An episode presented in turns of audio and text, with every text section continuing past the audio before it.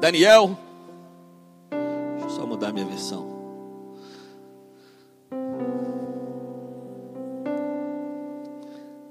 Capítulo 3, versículo 4 diz o seguinte: Então o arauto gritou: Povos de todas as raças, nações e línguas, ouçam a ordem do rei.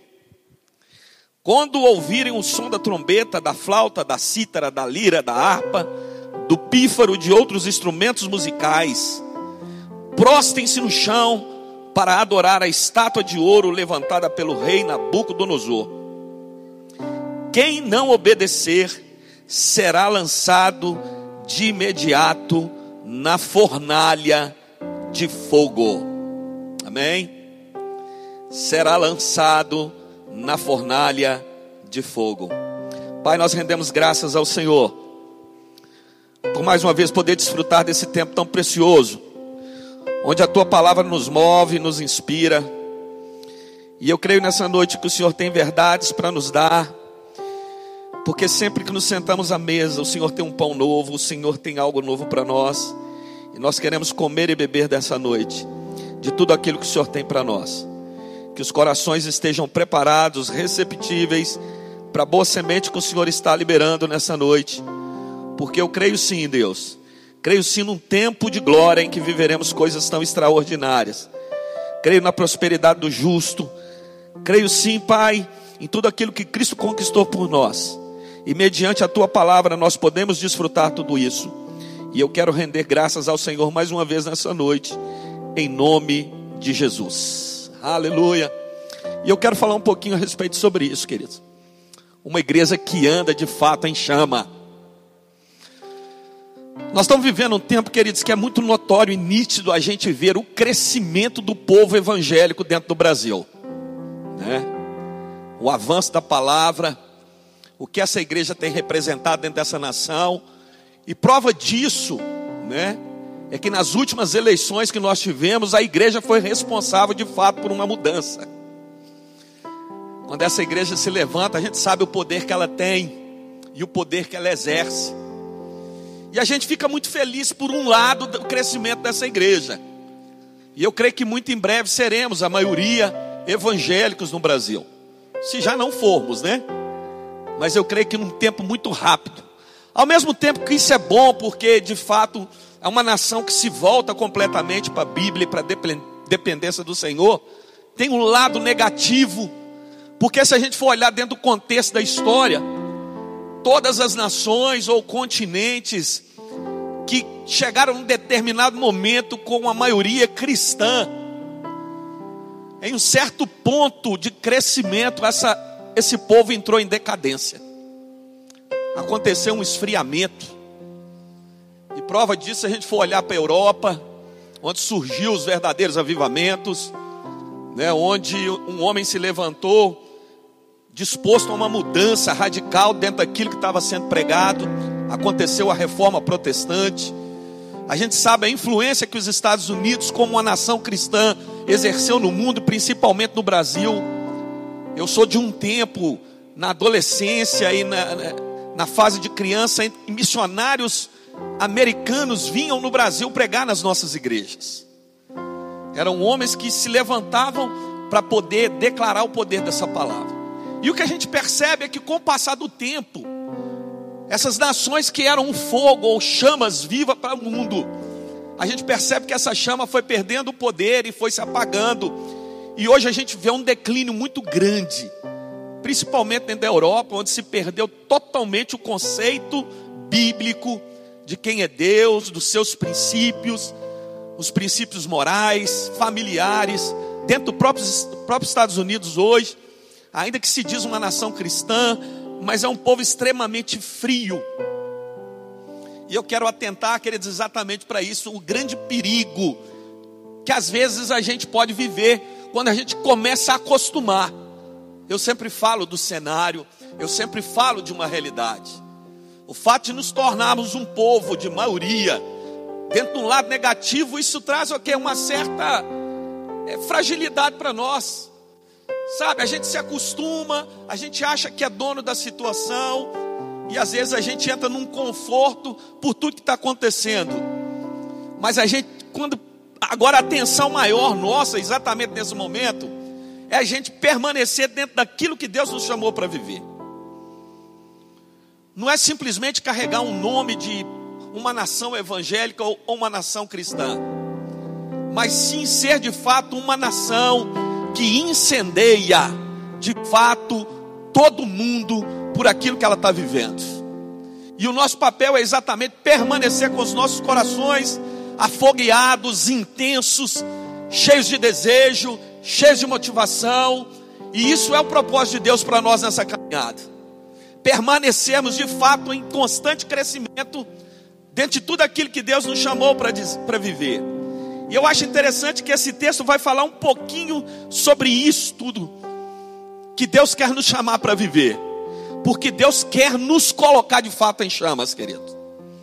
Eu acho que a grande decadência é você entrar em um ambiente ou dentro de uma igreja onde você já não mais sente aquela presença tão poderosa se manifestando.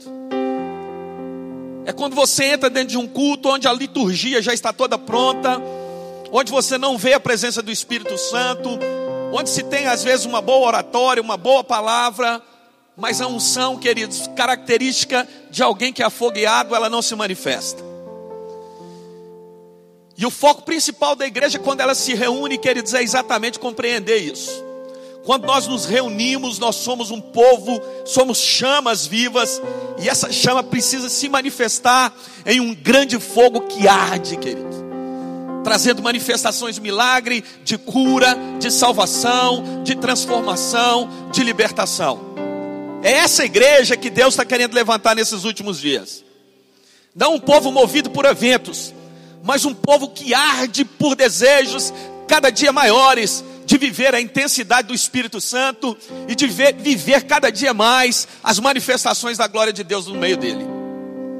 E quando a gente vai lendo esse texto, e o texto que eu acabei de ler, você vai compreender um pouquinho. Eu quero voltar dentro da história, eu não vou ler dentro da Bíblia. Mas a Bíblia retrata de um grande reino chamado o Reino da Babilônia, com um grande rei chamado Nabucodonosor. E a gente sabe que esse rei, numa empreitada muito grande, ele dominou a cidade de Jerusalém, ele dominou aquele povo, e quando ele impetrou uma guerra contra aquela nação, ele destruiu a cidade, ele matou pessoas, ele destruiu o templo, mas ele fez algo ainda abominável. Ele separou boa parte daquelas pessoas, pessoas que foram selecionadas por ele, não pessoas qualquer, mas jovens sábios, jovens cheios de conteúdo, jovens que realmente é, é, tinham uma vida que era exemplo, e aquelas pessoas agora foram tomadas por ele, para poder ser, ser levada para essa nação como escravo. O que Nabucodonosor queria dizer é o seguinte: ó, eu quero a melhor parte desse povo pessoas que vão acrescentar dentro do meu reino, mas pessoas que vão viver debaixo do meu regime, debaixo do meu governo. E eu quero destacar aqui dentro desse texto quatro pessoas, quatro homens, né? Que dentro do livro de Daniel nós vamos destacar. Primeiramente é Daniel, né? E depois a gente vai ver Misael, Ananias e Azarias. É isso? Três nomes que depois foram trocados. Porque quando chegaram dentro da Babilônia, aquele rei deu nome pagão para eles, mudou até o nome. Porque qual era o pensamento de, de, de Nabucodonosor? Olha, eu estou trazendo pessoas dentro de uma cultura, mas eu quero que eles esqueçam aquilo que eles viveram. Eu quero que eles esqueçam a cultura deles. Eu quero que eles percam toda a influência que eles tiveram em relação à religião, em relação ao Deus que eles servem, em relação à influência familiar e à cultura deles. E eu quero implementar agora a minha cultura sobre eles. O que de fato Nabucodonosor queria era mudar a história daqueles três homens, implantando algo dentro do coração deles. E o princípio principal que ele queria, olha, a primeira coisa que eu quero é que eles esqueçam o Deus ao qual eles servem. Eu quero que isso seja tirado da vida deles. E eu não quero que eles tenham influência nenhuma com relação a esse Deus porque agora eles estão dentro do meu povo, e a maior autoridade que tem aqui agora sou eu. A maior autoridade que existe dentro desse, dessa nação sou eu. E a primeira coisa que esse homem faz, ele constrói uma, estra, uma estátua de ouro, né? Dele mesmo. E ele estabelece uma ordem ali, que quando se ouvisse os cânticos de uma adoração relacionada àquele povo, todas as pessoas deveriam se curvar diante daquela estátua e prestar culto a ela. Uma certa vez eu vi o pastor Edilson de Lírio contando que ele foi fazer uma viagem de lua de mel dele para o Egito. E ele foi para uma ilha lá. E quando chegou nessa ilha, é, eles começaram a andar dentro de mercados de comércio. E somente muçulmanos. Ele falou que não viu ninguém ali com, com aparência cristã. As pessoas todas que estavam ali eram muçulmanas. E de repente se soou o barulho de um, uma sirene. E quando essa sirene tocou, ele percebeu que todas as pessoas colocaram um tapete no, no chão, viraram para a direção da cidade de Meca, e ali eles se ajoelharam, prestando culto ao Deus deles. E ele falou que ficou de pé só ele e a mulher dele. E eles ficaram meio que olhando um para o outro. E todos aqueles homens e mulheres, ele falou que os, comer, os comerciantes, nenhum preocupado com nada, se tinha segurança ou não, mas todos se dobrando diante daquele Deus. E ele ficou olhando para aquela mulher, para as pessoas. E aí ele veio para esse contexto aqui. Ele falou: Me senti exatamente como esses homens aqui, vivendo dentro da Babilônia. Porém, dentro de uma condição diferente. A gente ali não era reprimido a poder a, a fazer aquilo. Não era obrigado a fazer aquilo. Agora, esses três homens, queridos, eles foram de uma forma persuadidos a fazer exatamente como todo aquele povo. E um determinado momento, quando aconteceu exatamente essa canção ali que tocou, e todas as pessoas se prostraram diante dessas estátuas, esses três homens permaneceram em pé, na posição em que eles se encontravam. Por quê? Porque eles tinham consciência o Deus qual eles serviam. Eles tinham consciência que o único Deus de fato verdadeiro que deveria ser adorado era o Deus deles. E acontecendo que eles não se curvaram diante daquela imagem, algumas pessoas, arautos daquele povo, oficiais dali, foram ao rei comunicar exatamente o que eles tinham feito. E dentro desse decreto, as pessoas que não fizessem aquilo deveriam ser lançadas dentro de uma fornalha de fogo, era uma sentença de morte. Você conhece a história? E de fato, aqueles três homens foram lançados dentro daquela fornalha. Mas é interessante que quando lançados dentro daquela fornalha, diz a Bíblia que eles não se queimaram. Sabe por que, que eles não se queimaram, queridos? Porque eles eram chamas de fogo. Fogo não queima fogo, queridos. Quando aqueles homens entraram para dentro daquela fornalha, eles entraram dentro da consciência de quem de fato eles eram, de quem de fato eles serviam. E dentro dessa consciência eles sabiam que tinha um Deus zeloso, um Deus fiel. Por quê? Porque eram homens que não se dobraram, não se curvaram diante de situações, não negociaram a sua fé, não negociaram os seus princípios. Eu quero que você vá comigo no capítulo 1, vamos voltar um pouquinho aqui.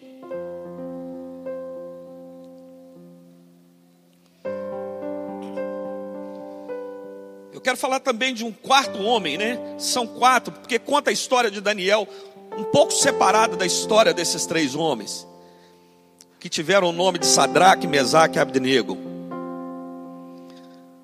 Daniel capítulo 1, versículo 7.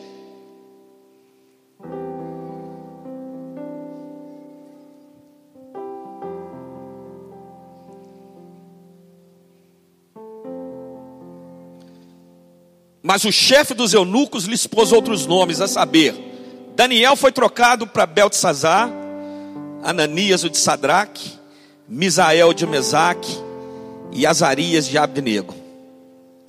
Daniel, porém, propôs no seu coração não se contaminar com a porção das iguarias do rei, nem com o vinho que ele bebia.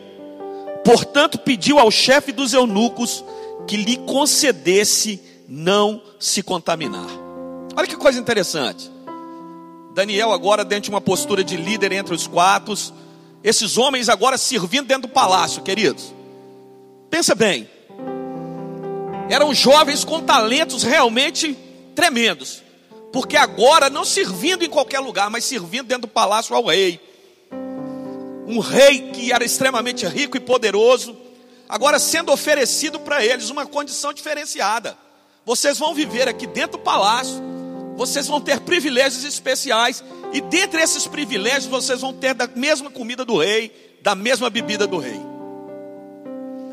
Mas Daniel, compreendendo de fato uma real situação, que não era simplesmente natural, mas que era movida pelo Espírito, ele simplesmente procura o, o, o eunuco ou o chefe responsável né, pela administração de todos os empregados do reino. Ele fala: Deixa eu fazer um pedido para você e para os meus três amigos, incluindo. Nós não queremos comer da mesma comida que é servida para o rei.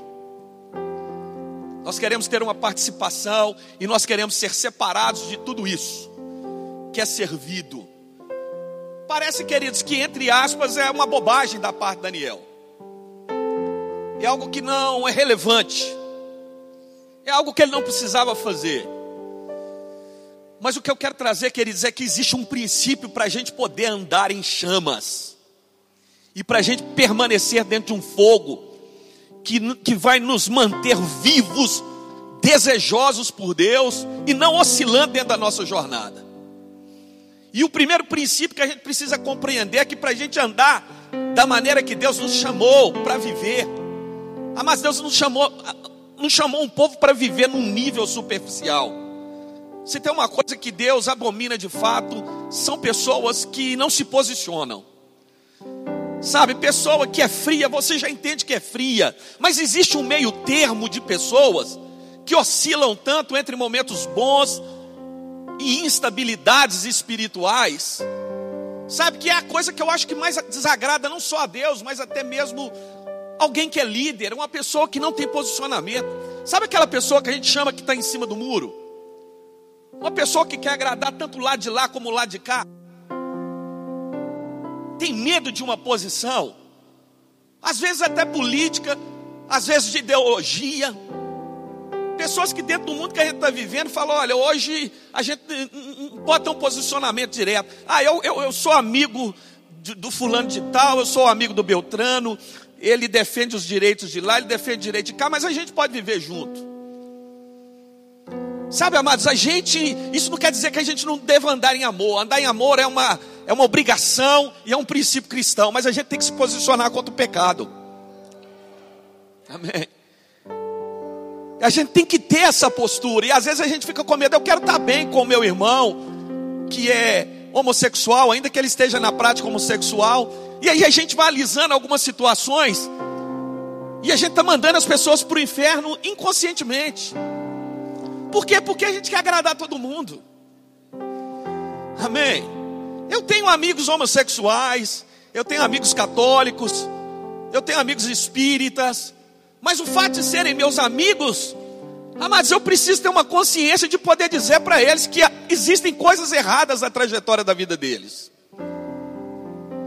E o que Daniel queria dizer é o seguinte: olha, uma vez que eu sentar na mesa do rei e participar, eu nunca vou poder denunciar aquilo que ele está fazendo de errado comer das iguarias do rei, é eu ter que me, me silenciar de tudo aquilo que está diante dos meus olhos. É eu aceitar o que é errado como certo. E ele simplesmente falou: Eu não quero, eu não quero ser participante dessa mesa. Eu não quero ser seduzido por essas coisas ter que me calar simplesmente porque está sendo oferecido algo para mim. Mas existe uma posição, queridos, que a gente precisa viver, que é uma posição de santidade. E uma posição de santidade é uma posição em que você guarda os valores que são de Deus.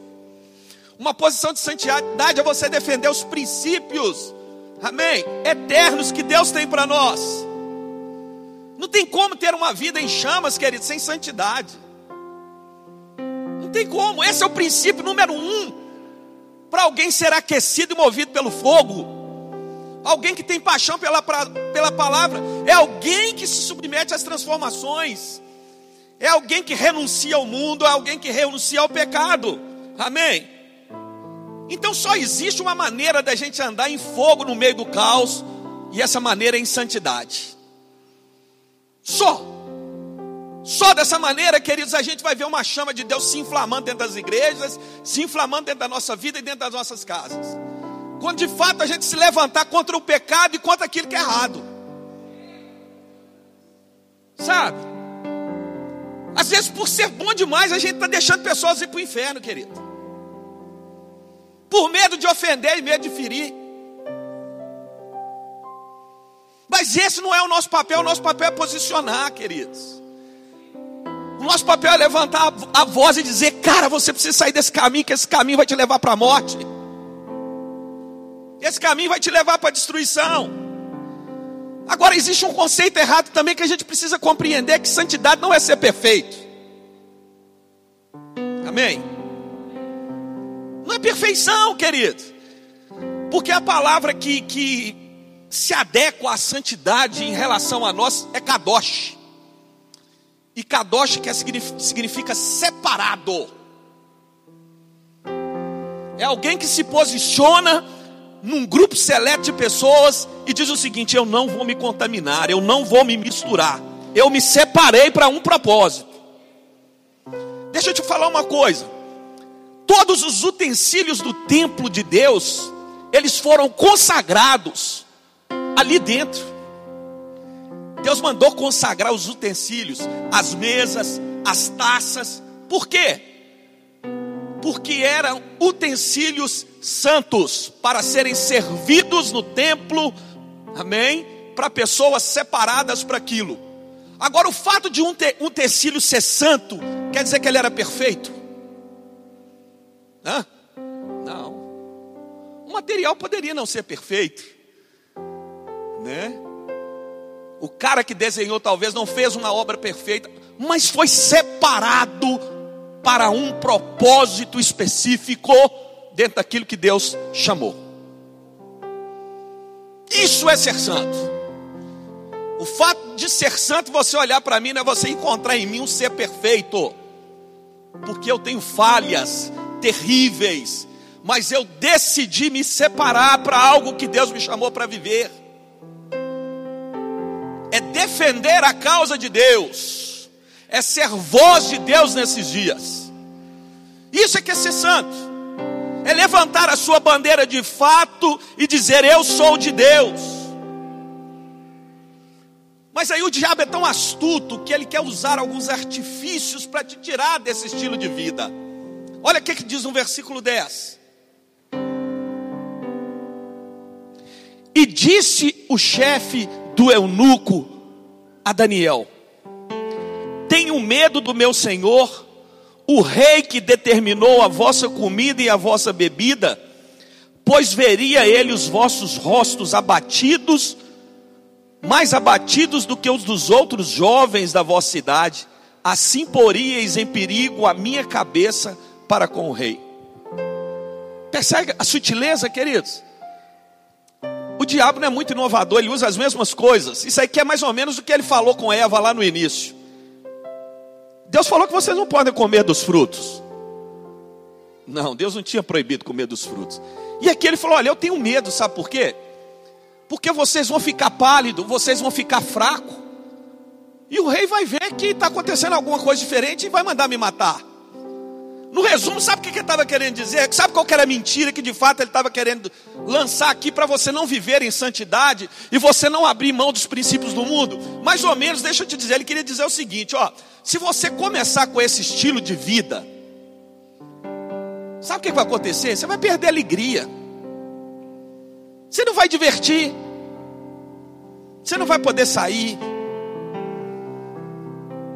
você não vai poder comer, beber, você não vai poder fumar, você não vai poder fazer nada. Você vai ficar pálido. Você vai ficar sem graça. Isso é a vida que, que Deus está te chamando para viver. Foi mais ou menos isso que o cara estava querendo dizer. Rapaz, se você tem a oportunidade de comer de tudo, você vai ficar comendo legume e bebendo água. Que coisa mais sem graça. Se você tem vinho, você tem carne, você tem tudo, frutas, tudo está disponível para você e você está querendo viver uma vida dessa maneira, sem graça, sem prazer. Ei, querido, mal sabe ele o que é alguém que se separa para algo tão grande. Mal sabe ele é o que é ter a presença de Deus habitando dentro. Mal sabe ele o que é ser cheio do Espírito. Mal sabe ele o que é a unção de alegria. Mal sabe ele o que é uma revelação da parte de Deus dentro do teu espírito. Isso de fato é uma vida de prazer e de alegria. Porque aquele que conhece o prazer de estar em Deus, ele não precisa de mais nada, querido. Aquele que conhece o prazer e a alegria do Espírito, ele não deseja nada que o mundo possa lhe oferecer. Não existe prazer no mundo que venha preencher ou saciar a satisfação de ser cheio do Espírito. Entenda uma coisa, queridos: uma vida de santidade também não é uma vida de alienação. Olha no versículo 17. Ora, quanto a esses quatro jovens, Deus lhes deu o conhecimento e a inteligência em todas as letras e em toda a sabedoria, e Daniel era entendido em todas as visões e todos os sonhos. Deus deu capacidade para aqueles homens, queridos. Deixa eu te dizer uma coisa, não para questões espirituais Deus deu capacidade para eles de compreender letras, de compreender filosofia, de compreender a questão do mundo, dos astros, das ações. Deus deu essa capacidade, essa inteligência para eles ali dentro. Então deixa eu te dizer uma coisa, a gente não pode ser alienado a ponto de entender e achar que santo é aquele que tem que se afastar das questões do mundo, não.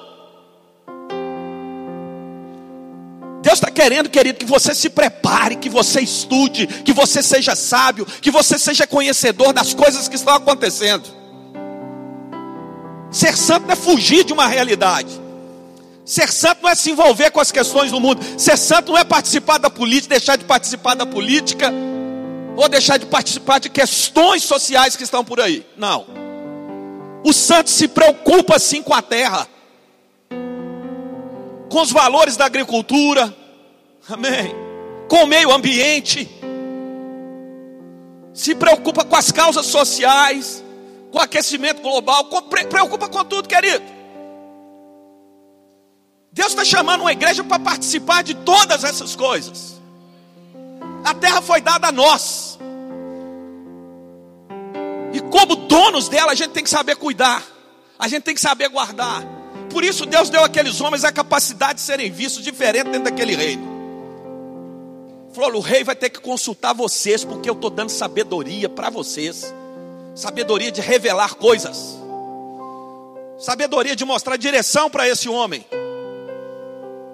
Então que eles vão parar de ser alienados com coisas somente espirituais dentro de igreja. Achar que santo só tem que envolver com culto, com escola dominical. Não, querido. Você tem que participar daquilo que está acontecendo. Porque depois que acontecer, não vem chorar. Quando você tinha a possibilidade de fazer as mudanças. As mudanças que precisam acontecer, nós temos que fazer. Depois não vem reclamar se uma lei de aborto foi aprovada no país e vai colocar nas suas redes sociais carinha de choro, não. Porque na hora que tinha que manifestar e levantar, nós nos levantamos. E aí a gente se curva diante de um rei. A gente se curva dentro de uma imagem e vai deixando as coisas acontecer diante dos nossos olhos. Uma igreja que anda em chama se posiciona dentro da Bíblia. Não é omissa e nem se cala. Chega de omissão. Chega de covardia. Se posicione. Para de querer ficar bem com todo mundo, querido. Amém. Porque a sua bondade talvez está prejudicando pessoas. E o nosso papel é trazer as pessoas para o caminho. Aleluia. Vamos lá no versículo 4 do capítulo 3.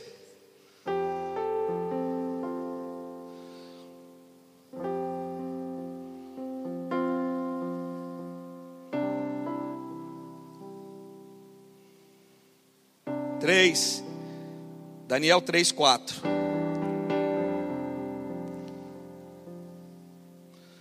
Então o arauto gritou: Povos de todas as raças, nações e línguas, ouçam a ordem do rei.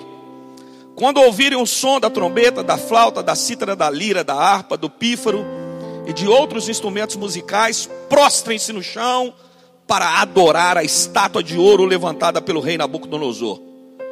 Quem não obedecer será lançado de imediato no fogo ardente. Portanto, ao som dos instrumentos musicais, todos, não importando sua raça, nação ou língua, se prostrarão no chão e adorarão a estátua do rei que o rei Nabucodonosor havia levantado.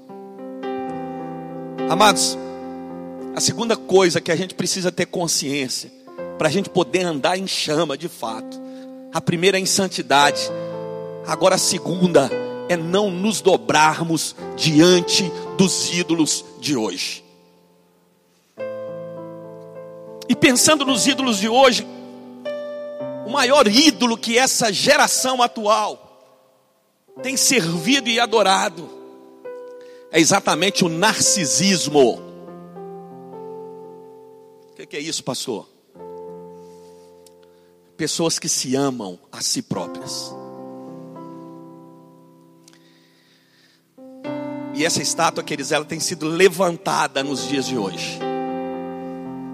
Uma geração que cada dia mais amém, está sendo convocada por Satanás a adorar a si mesmo. Amados, isso é muito notório. Isso é tão notório que o mundo dos negócios descobriu isso. O próprio diabo tem mostrado exatamente isso.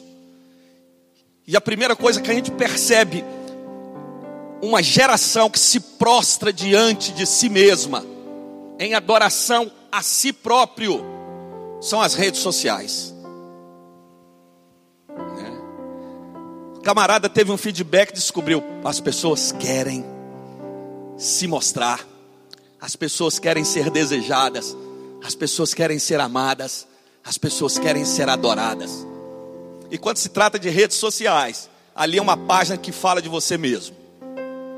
Instagram, Facebook, é onde você vai expor exatamente a sua imagem, para que as pessoas possam te ver, para que as pessoas possam te conhecer, mas principalmente para que você possa ter essa aceitação e esse desejo de dizer: Poxa, como eu sou adorado, como eu tenho o poder de influenciar, como as pessoas têm se rendido a mim. E a tecnologia que ele se rendeu tanto a isso, descobriu tanto isso, que antigamente, na minha época, as máquinas, câmeras digitais, eram para tirar foto de pessoas e de lugares. Depois veio os celulares com as câmeras. Mas isso não era suficiente. Sabe o que, que aconteceu? Colocaram a câmera na frente da tela. para que as pessoas possam projetar a si próprias. No passado se tirava fotos de pessoas. Hoje tiramos fotos de nós mesmos. Cada dia mais.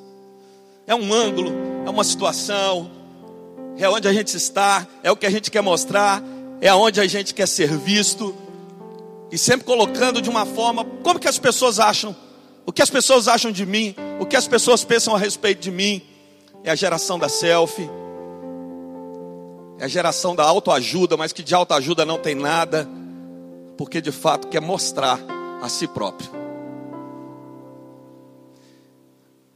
Desculpe, querido, se eu estou falando alguma coisa, eu uso rede social. Mas sabe que na maior parte das redes das vezes que a gente usa, a gente está querendo trazer exatamente quem a gente é. E o que a gente quer saber de fato é o que as pessoas estão pensando a respeito de nós. Porque a primeira coisa que a gente posta lá no Stories, a primeira coisa que a gente vai fazer, deixa eu ver quantas visualizações, quem me viu? Qual o resultado que deu dessa imagem? Qual o resultado que deu dessa foto? O que está acontecendo? Amém. E o pior de tudo, que às vezes eu percebo, sabe o que, que é? É que a gente tem usado o próprio Deus para a gente ser top. A gente fala de coisas de Deus, publica coisas de Deus, mas na verdade a gente está querendo é ser engajado por Deus diante das pessoas. A gente quer que as pessoas nos conheçam. Amém. E sabe qual é a nossa preocupação maior dentro disso tudo? é que ao invés da gente preocupar com o que as pessoas estão pensando da gente, a gente deveria pensar o seguinte: o que as pessoas estão pensando a respeito de Jesus em mim. Uma propaganda que era para ser para Cristo está sendo para nós. Eu me coloco, viu gente? Eu não estou dando indireta para ninguém, não. Porque às vezes nas caixas de pergunta, põe aí, a gente está querendo mostrar quem a gente é. Tem um lado bom? Tem, lógico, a gente tem que usar isso, porque isso traz um poder de influência, de aceleração. O ser conhecido dentro da igreja é bom, mostrar o que Deus está fazendo. Mas o que a gente precisa ter, a preocupação real, é a motivação daquilo que a gente está fazendo. Será que as nossas palavras realmente têm um conteúdo real e verdadeiro que está dentro da gente? Será que eu estou falando daquilo que eu estou vivendo? Será que a ajuda que eu estou prestando é realmente para ajudar ou é para ser conhecido? Então, que o medo que eu tenho é exatamente esse, queridos: uma geração que está se curvando diante dela mesma. Agora, uma geração que quer andar de fato em chamas, queridos, é uma geração, amém, que abriu mão da cultura dos, das selfies e do espelho. É essa a geração que realmente vai marcar. Essa é a geração que vai incendiar. Quando a selfie que eu tirar realmente venha mostrar aquilo que está dentro de mim, não que a imagem está mostrando. A gente tem que parar de amar um pouco a gente. Amém. Julgar confete para nós mesmos. De pensar, pô, eu sou bom demais, eu não estou sendo valorizado. Por isso que eu gosto dos anônimos. Aleluia. Como a Bíblia tem anônimos, queridos, que fizeram diferença. Sabe, eu acho que o momento atual, para a gente poder andar em chama, é o momento que a gente precisa sair um pouco de cena. E deixar Deus assumir a cena. Amém? Deixar Deus assumir a cena. Ontem eu estava fazendo o casamento e o fotógrafo estava tirando a foto. Ele passou a arredar um pouquinho. Falei, rapaz, deixa eu te falar, a festa não é minha, não. A cena não tem que ser minha deles. Deixa eu sair. É isso que a gente tem que fazer, queridos. Porque uma igreja em chama, amém? É uma igreja que está propagando o nome de Cristo. E para andar no fogo, a gente tem que exatamente declarar quem Ele é, mostrar quem Ele é, amém? E aí você sabe por que, que nós não estamos andando em chama nesses dias? Porque a gente está com medo de ser queimado. A gente tem medo de queimar em relação às pessoas. A gente tem medo de queimar em relação às pessoas da faculdade, em relação às pessoas do trabalho, em relação às pessoas da família. E a gente está vendo uma cultura, queridos, de valores do mundo sendo impregnados dentro do nosso meio. Ah, vamos, vamos fazer porque o papai não é crente, então a gente tem que deixar algumas coisas, a mamãe não é crente. E aí coisas vão entrando nas nossas festas, nas nossas vidas. Amém. Porque a gente quer agradar. Amém. Nós temos que agradar a Deus, querido. Não é papai e mamãe, não. Na minha festa lá em casa só tem Coca-Cola, querido. Se quiser ter bebida, lá fora você pode. Amém. A gente tem que ter posicionamento, querido. Tem que parar de querer agradar as pessoas. E aí a gente tem medo de pegar fogo para perder alguém. Tem medo de chegar na faculdade e falar, cara, eu sou crente. A primeira coisa que eles falam, ah, então você não bebe nem fuma. Mas tem que falar, graças a Deus. Então você tem medo de ser excluído, cara. Amém. Não é isso que Deus está chamando, não. Deus está chamando pessoas como Daniel, falando, cara, eu não quero sentar nessa mesa, não. Amém. Porque no dia que eles verem em você isso, pode estar um bando de imorais conversando coisas terríveis. Na hora que você chegar, eles se calam. Por quê? Porque ele sabe que tem luz na sua vida. Então a sua presença tem que calar o diabo, querido. Não é você se calar na presença dele, não. É ele que tem que fugir de você. Não importa que seja no seu trabalho, que seja na sua família. Amém. Você tem um princípio que você defende. Olha, eu sou assim, pronto, final. E eu não vou me dobrar diante das estátuas que vocês estão adorando. Eu não vou me curvar diante delas. Então a gente tem que parar de querer estar bem com todo mundo. Amém. Eu estou falando isso porque eu já fui assim, queridos. Eu tinha medo de falar. O que, que ele vai pensar de mim, coitado? Não importa o que, que ele vai pensar. Querido. Ele pode deixar até de conversar, mas eu vou falar a verdade. Eu tenho que falar a verdade. Eu tenho que mostrar o caminho. Você sabe por quê? Porque o fogo confronta o pecado, querido. Então, para andar de fato em fogo, você tem que se posicionar contra o pecado. Porque senão você vai ser uma labaredazinha que não vai trazer mudança nem transformação. Agora, o fogo, o fogo que foge o ferro, ele é quente. Ele tem que ter uma temperatura alta para fazer o ferro se dobrar. E é isso que a gente tem que fazer. Agora, por que, que houve diferença na vida desses quatro jovens? Porque eles não tiveram medo de queimar. Eles falaram: Nós vamos para dentro do fogo. Mas o fogo que está em nós é muito mais forte. O fogo que queima em nós é muito maior. Vamos lá no versículo 12.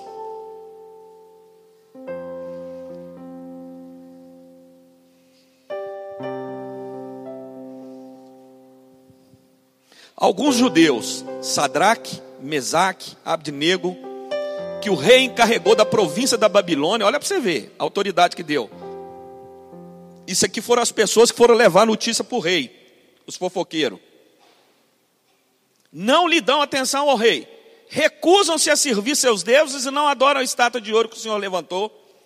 Então Nabucodonosor se enfureceu e ordenou que lhe trouxessem Sadraque, Mesaque e Abdinego.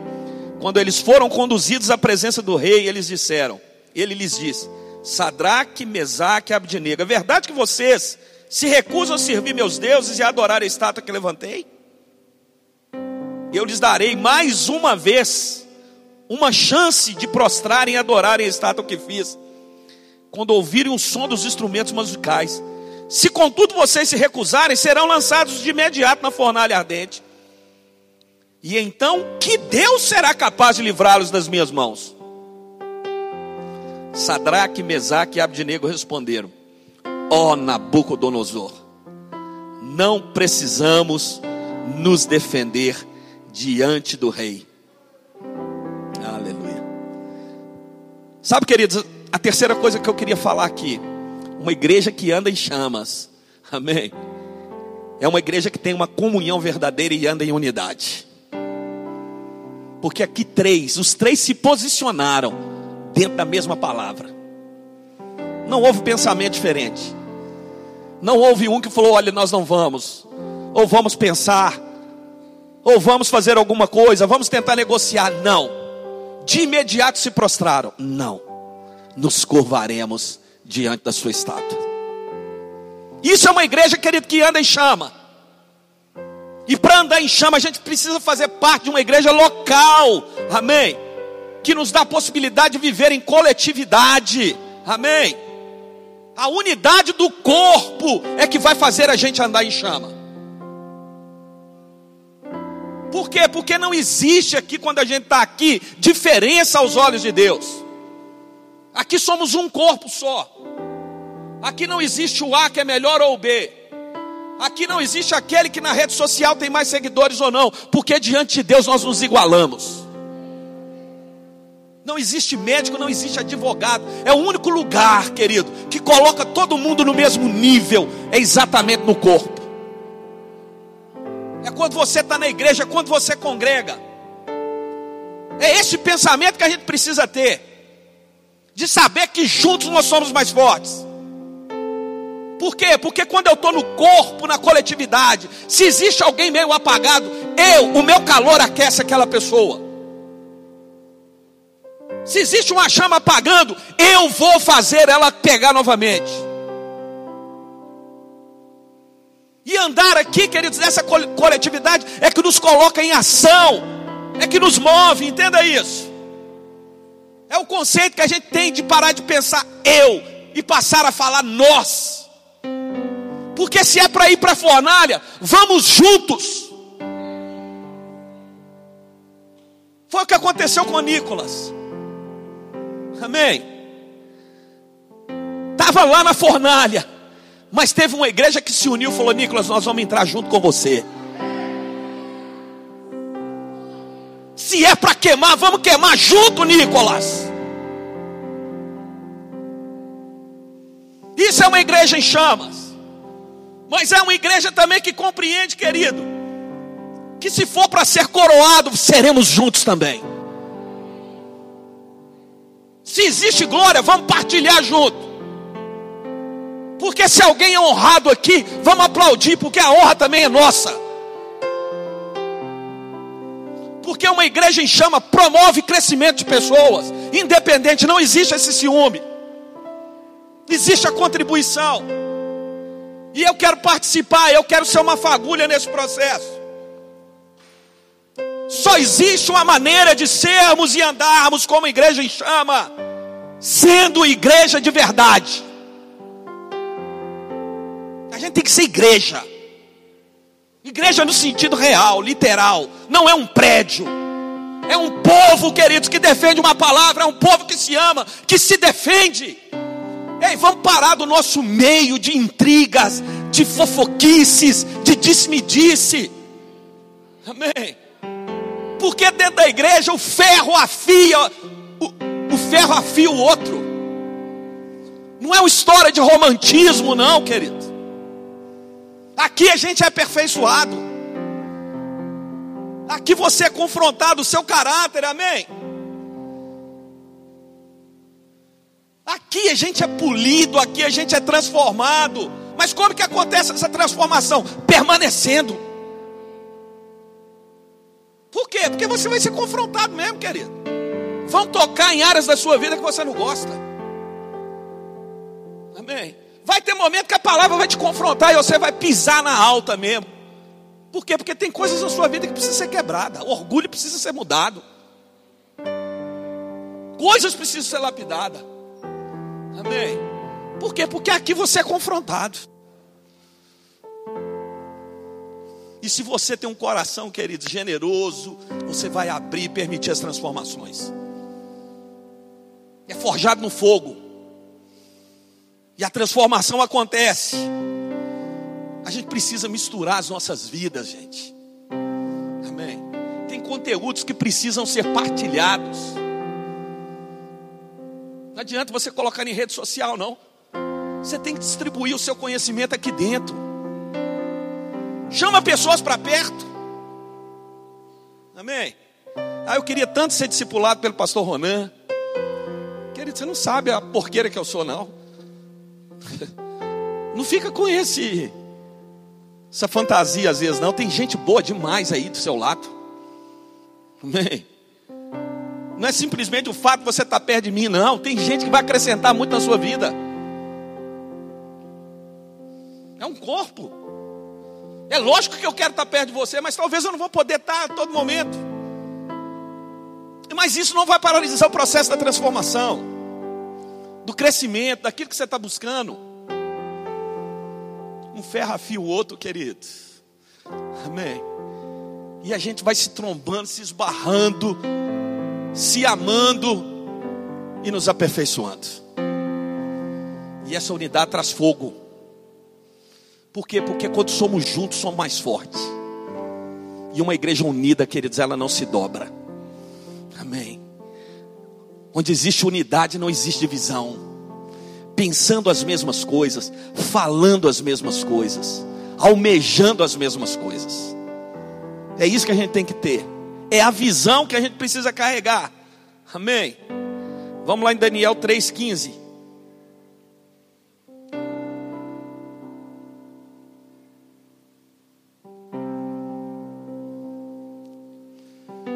voltar um pouquinho aqui.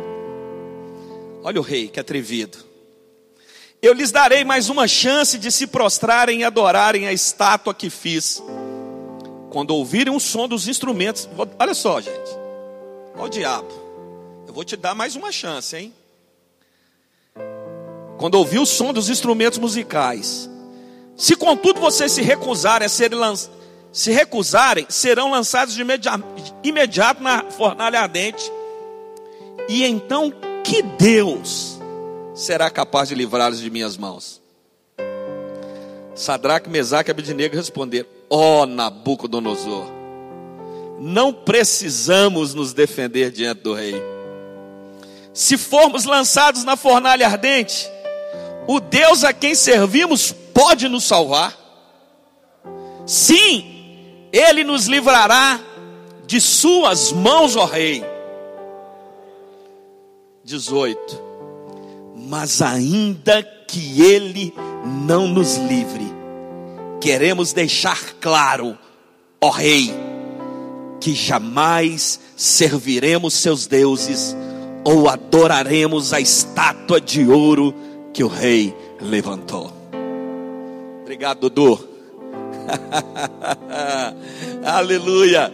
O que nos coloca em chamas, queridos, é uma fé verdadeira. O que eles quiseram dizer para o rei é o seguinte: olha, temos conhecimento do nosso Deus, sabemos que Ele tem um poder sobre todas as coisas, Ele é soberano para nos livrar. Quem é você com a sua sentença, rei? Que pensa que vai nos calar, simplesmente por causa de uma fornalha? Ele tem o poder de nos tirar de lá. Mas deixa eu te dizer uma coisa ainda, rei. Ainda que ele não nos tire, ainda que essa fornalha nos consuma, Ele continua sendo Deus. E eu jamais me dobrarei diante de você. Aleluia. Uma igreja em chamas, queridos, que anda numa fé verdadeira, sabe o que, é que ela faz? Ela não tem uma fé baseada no que Deus faz, mas no que Deus é. Aleluia continuamos convictos e firmes, amém, que somos sarados. Pastor, mas o meu pai morreu, pastor, e ele tinha uma fé. Deus continua sendo bom. Pastor, mas eu estou passando um momento de dificuldade tão grande. Deus continua sendo bom. O que o diabo estava querendo dizer é o seguinte: Deus não é capaz de te tirar porque ele é mau. Aleluia. E que você possa dizer como Abacuque, ainda que a figueira não floresça, ainda que a vide não deu seu fruto. Aleluia. Mas todavia eu me alegrarei, eu exultarei no meu Deus, no Senhor da minha salvação. Não importa, não importa. Nós continuamos nos posicionando ainda em Deus, independente daquilo que está acontecendo.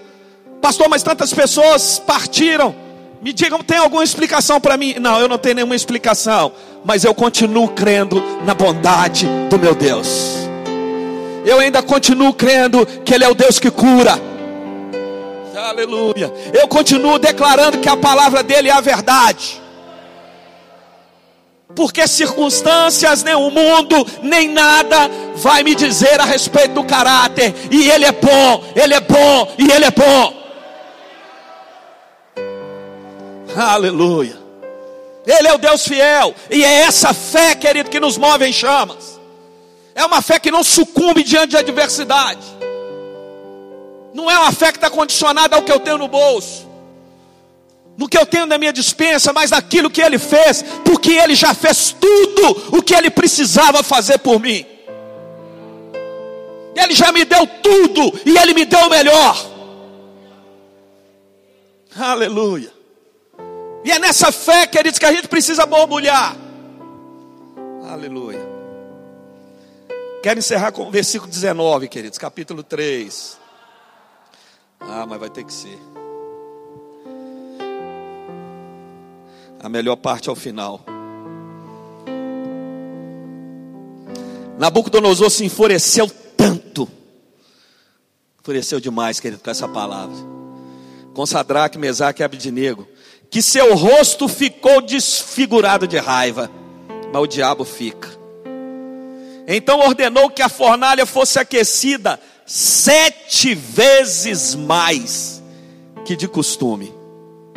Deu ordem também para que alguns dos homens mais fortes de seu exército amarrassem Sadraque, Mesaque e Abdinego e os lançassem na fornalha. A fornalha por si só já era terrível. Agora acho que ele queria fazer um espetáculo ainda mais medonho. Ele mandou amarrar. Falou: agora não vai ter jeito nem de pôr a mão no rosto, nem de defender, nem de coçar, nem de fazer nada. É para sofrer. Eles os amarraram e os lançaram na fornalha inteiramente vestidos, com túnicas, turbantes, mantos e outras roupas. E uma vez que o rei, em sua ira, havia exigido um fogo quente na fornalha, olha só, gente, as chamas mataram os soldados que jogaram os três lá dentro. Os soldados que foram julgar morreram.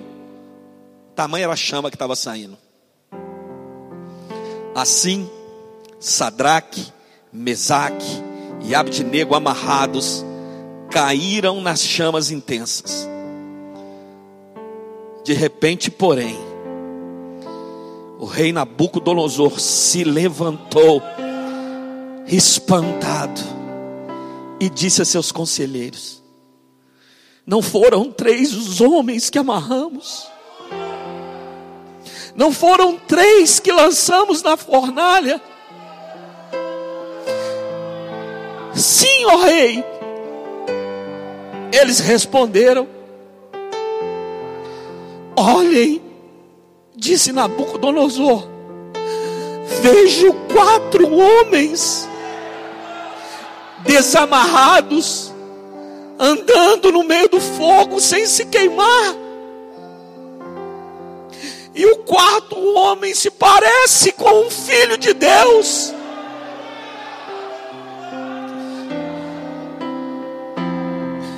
Então Nabucodonosor se aproximou o máximo que pôde na porta da fornalha ardente e gritou: Sadraque, Mesaque e Abdinego, servos do Deus Altíssimo, saiam, venham aqui.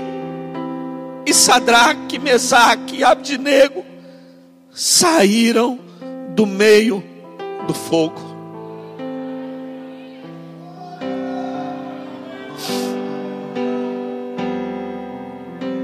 O que nos coloca a andar em chamas, queridos, é andar com Jesus. O próprio Jesus se apresentou dentro da fornalha próprio Jesus andou no meio do fogo com aqueles homens. O próprio Jesus manifestou que alguém que de fato vive com Ele é uma tocha viva de transformações para essa geração. O que de fato Deus quer fazer é uma igreja que se mova por Ele. É uma igreja que ande e não tenha medo de negar. É uma igreja que seja absoluta em dar glória a Ele. É uma igreja que não tem medo de entrar no meio do fogo, ainda que o mundo venha rejeitar, ainda que as suas palavras não sejam aceitas. Andar com Cristo é pronunciar a verdade. Andar com Cristo é confrontar o erro, ainda que custe inimizades ainda que custe rejeições. Mas vale a pena, queridos. Vale a pena se levantar por essa causa que Ele te chamou para viver. Vale a pena, queridos, você dizer: Eu sou de Cristo e eu não me curvo diante as imagens desse mundo. Sabe, é tempo da gente se posicionar, é tempo da gente ter uma igreja, querido, que de fato mostra o caminho. Amamos as diferenças, amamos, mas o fato de amarmos não quer dizer que precisamos ser coniventes.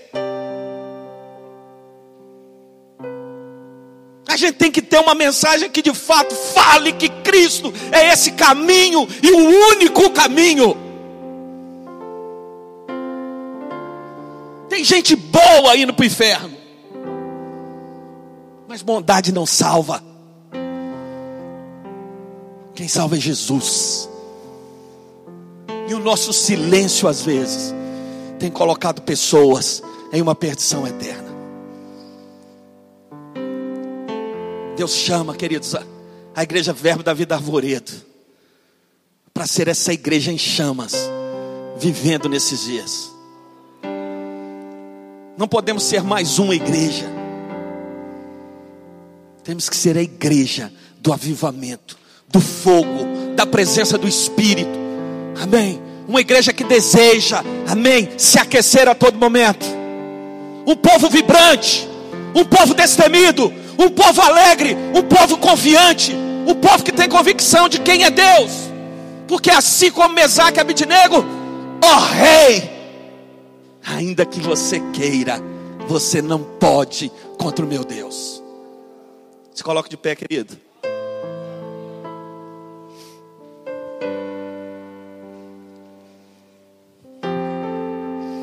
Aleluia.